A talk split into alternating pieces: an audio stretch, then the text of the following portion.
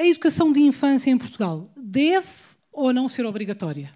E então passo a palavra à Teresa Vasconcelos. Dá-me já a primeira palavra, depois a assistência vai-me rebater. Um, eu considero, vou começar por aí, que não deve ser obrigatória. Não é preciso ser obrigatória.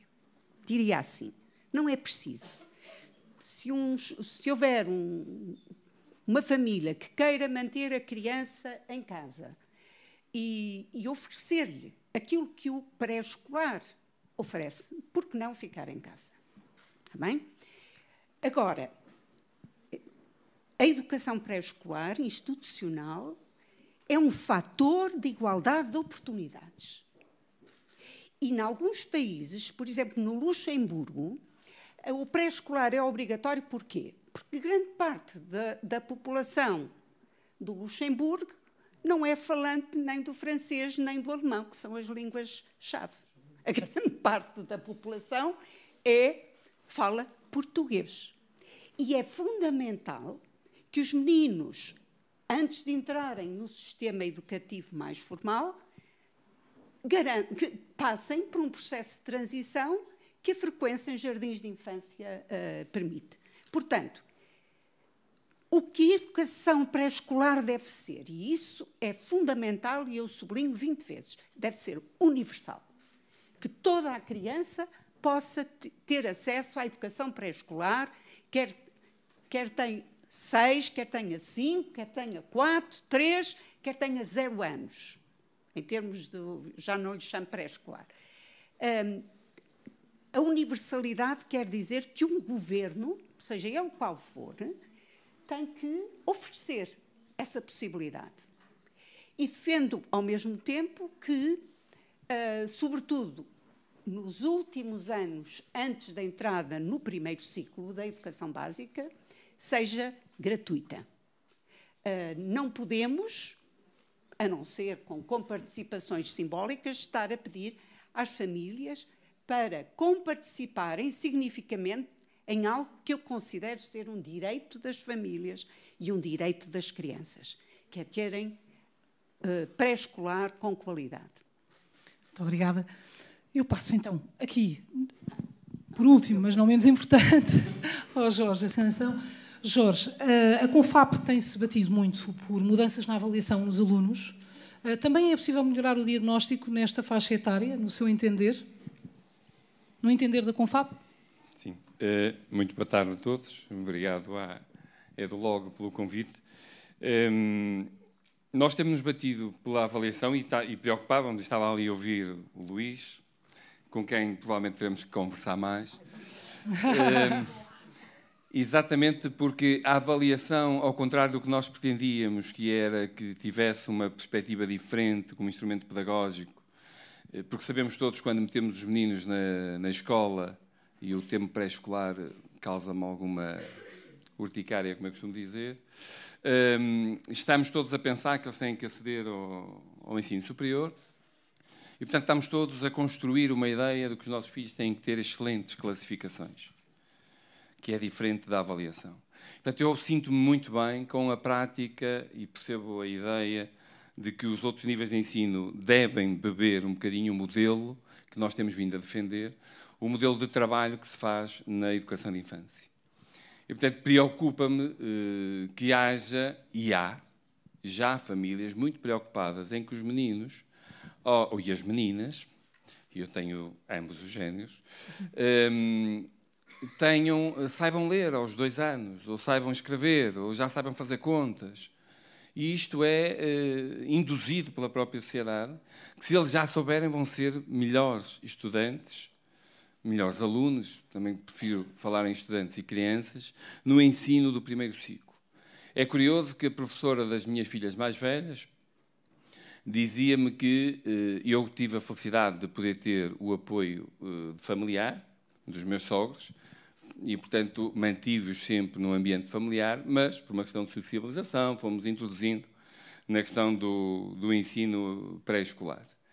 Ehm, e dizia-me uma das professoras que as crianças que iam do chamado ATL, daquele tempo pré-escolar, eh, para a atividade leitiva do primeiro ciclo eram mais difíceis de trabalhar do que aquelas que iam da família.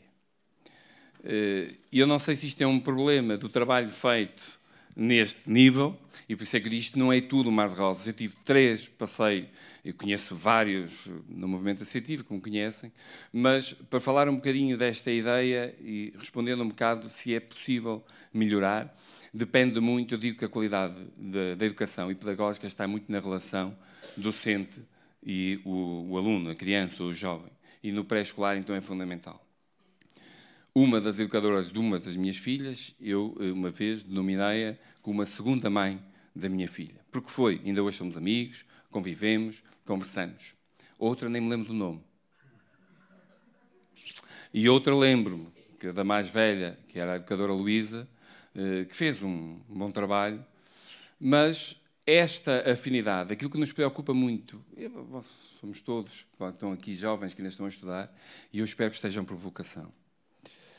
Eh, e não porque não conseguiram entrar no outro curso. Pois, eh, porque é fundamental. Eu dizia há bocadinho ao almoço, ali a conversar, eh, nós, nas famílias, um dos problemas que temos na resposta educativa é a conciliação, esta questão do tempo. É facto fundamental. Mas eu preocupo-me muito com a qualidade do trabalho feito com as crianças. Não matemos a vontade de perguntar porquê. As crianças perguntam muito porquê. São chatas, são insatisfeitas. E do quê me essa insatisfação? Que desaparece já na educação de infância. Deixe-me pegar-lhe aqui só para falar com o Pedro perguntar-lhe, Pedro, quando há esta transição para o primeiro ciclo, porque eu sei que o Jorge também se preocupa e os pais preocupam-se com esta transição. De facto, os meninos, quando chegam ao primeiro ciclo, estão muito tempo sentados, têm um papel às vezes muito passivo. Não digo que em todas as escolas, porque há escolas que já estão a fazer uh, uma transição diferente, há escolas até que têm brinquedos no primeiro ano. Uh, o que pergunto é, Pedro, esta transição, como é que se pode, como é que pode haver mais continuidade? Pois, hum, há, há, duas respostas para essa questão. A primeira é normativa a segunda é, eu diria, vem da, da prática da pedagógica de cada um dos profissionais envolvidos, no caso concreto dos educadores e dos professores. Do ponto de vista normativo, eu acho que Portugal já, finha, já fez parte daquilo que tinha que fazer. Eu já disse há pouco, eu sei que a criação dos agrupamentos de escolas foi muito polémica, mas eu vejo ali algumas virtualidades. E uma delas é esta. Se há uma instituição que, que, que, pensa o projeto educativo de uma criança dos 3, por enquanto, dos 3 aos 18 anos, se define um fio condutor, é muito mais fácil planear estas distas transições e evitar disrupções. É? é? mais fácil que, do ponto de vista das opções metodológicas, das opções pedagógicas que aquela escola toma, tem órgãos próprios para o fazer, é mais fácil havendo, havendo uma, uma, agregação de diferentes instituições que se removam algumas dessas facilidades. Não estou a dizer que acontece, estou a dizer que é mais fácil. Portanto, do ponto de vista normativo. Portanto, eu acho que temos as condições ideais, eu diria, temos as condições necessárias para fazer. Pois há culturas e práticas pedagógicas. Uh, isto pode começar até aqui no ensino superior. Será que a noção de criança, a visão de criança que é trabalhada com os, com os alunos de educação de infância numa, numa, numa universidade como esta é semelhante ou é diferente da noção de, e da visão de criança que temos no primeiro, no segundo e no terceiro ciclo na mesmíssima universidade? É uma pergunta que nos podemos fazer. A outra pergunta que podemos fazer é, quando falamos de transição, é verdade que a tónica tem sido posta e o Luís, eu acho que estou a perceber onde é que o Luís quer chegar. É preciso ter calma quando se diz isto, vamos olhar para o pré-escolar e está ali a solução de todos os problemas. Não, acho que ninguém disse isto, não é? E, e eliminar transições não é transformar o primeiro ciclo na educação pré-escolar. Agora, de facto, há, eu ouço professores de primeiro ciclo a queixarem-se dos alunos. E eu penso sempre no síndrome da água do mar. Não é? Tem que ir ver. Eu não sei se há aqui algum biólogo ou bioquímico que possa estudar isto, mas com certeza a água do mar do nosso país ou as águas das ribeiras no interior têm, um, têm ali com uma questão, uma proteína, não sei o que é que se passa. Porque as crianças acabam em maio a educação pré-escolar e falamos com o educador. Fala-me do, do menino João. O menino João é fantástico. O menino João está, está curiosíssimo com o que vem aí, está super entusiasmado, uh, desenvolveu-se como eu estava à espera, aprendeu aquilo que eu estava à espera, relaciona-se bem com os outros. O menino João vai à praia, toma banho no mar, ou vai ao rio, toma banho na ribeira, e quando volta dois meses depois, o menino João é um problema. Porque não está sentado, não está calado, não está quieto, porque não estuda, porque não respeita os outros.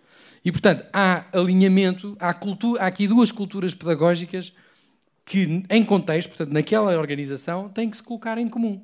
E colocar em comum é exatamente isso, não é não há aqui uma relação descendente da educação pré-escolar face aos outros ciclos. Mas, mas, conseguimos trabalhar para o contexto, ou seja, conseguimos trabalhar para o local ou não? Ou há esta rigidez? A Assunção falava há pouco da rigidez, não é? De, de, de, eh, de haver eh, as turmas, o rácio, por ser tão grande, não conseguirmos individualizar. Isso é importante também, Assunção, não é? Nestas práticas, conseguirmos individualizar. Como é que se consegue com turmas tão é. grandes? É assim, uh, individualizar-me não é, não é fazer uma coisa para cada um. Atenção. Uh, portanto, é a vivência é do grupo, não é? Mas é permitir que a vivência tenha uh, flexibilidade. Uns podem fazer umas coisas, outros outras. E que haja momentos de aflição dessa flexibilidade. Para percebermos se, até se o que uns estão a fazer não pode inspirar outros, se aquilo que uns precisam não podem ter mais daquilo que precisam e menos daquilo que já não precisam. A questão da avaliação tem aqui a ver com isso, porque assim, avaliar nas nossas cabeças, eu acho que era muito importante, nós podíamos pedir, não tem isso na aplicação, que é diga uma palavra que associe à avaliação. Pronto, classificar disso, o Dr. Pedro da Cunha. É assim, eu muitas vezes, para eh, baixar um bocadinho a ansiedade, porque nós todos temos percursos de avaliação muitas vezes muito punitivos, e, portanto, logo falamos em avaliação e achamos que temos que avaliar tudo, tudo, tudo, tudo, tudo e que vamos, uh, para ser melhor. É assim, avaliar é conhecer. Avaliar é conhecer. Então, um educador que não avalia a sua prática e a aprendizagem das crianças, que não conhece onde é que aquela criança está, a outra, a outra, o grupo, não pode desenvolver práticas de qualidade as tais práticas diferenciadas que eu referi, que o estudo da, da Ira Messirados uh, uh, em Inglaterra referencia como das coisas mais importantes para o sucesso educativo, e isto é verdade no pré-escolar como é verdade no primeiro ciclo.